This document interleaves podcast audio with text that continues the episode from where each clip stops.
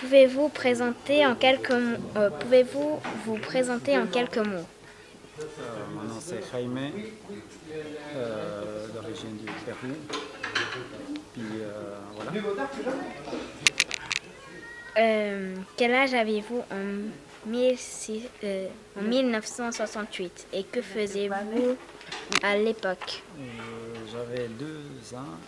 Je pense que j'étais en train de m'amuser sur le lit ou en train de prendre mon biberon. Où vivez-vous et avec qui? Je vivais à Cusco, au Pérou, avec mes parents. Quelle était la chose la plus importante pour vous? En 68, euh, bon, je pense que c'était d'être à la maison avec les parents. Comment, comment avez-vous appris ce qui se passait à Paris en mai 68 à la télévision, mais probablement 15 ans après, quand j'avais 14-15 ans. Avez-vous eu connaissance d'événements similaires en Suisse? Euh, oui, j'ai appris qu'à Genève ainsi qu'à Lausanne, il y a eu des manifestations en 68.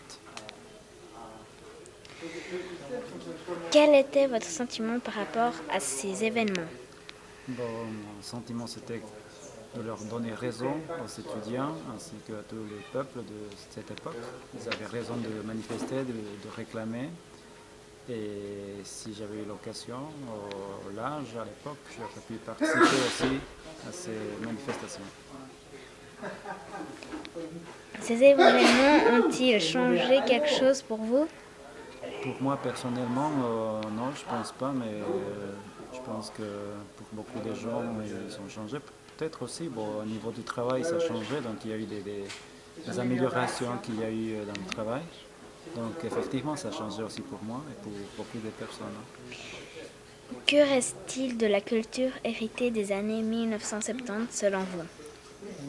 Je pense que c'est la, la- la parole, donc de, de- de pouvoir euh, s'exprimer, de, manifester, de réclamer des, droits.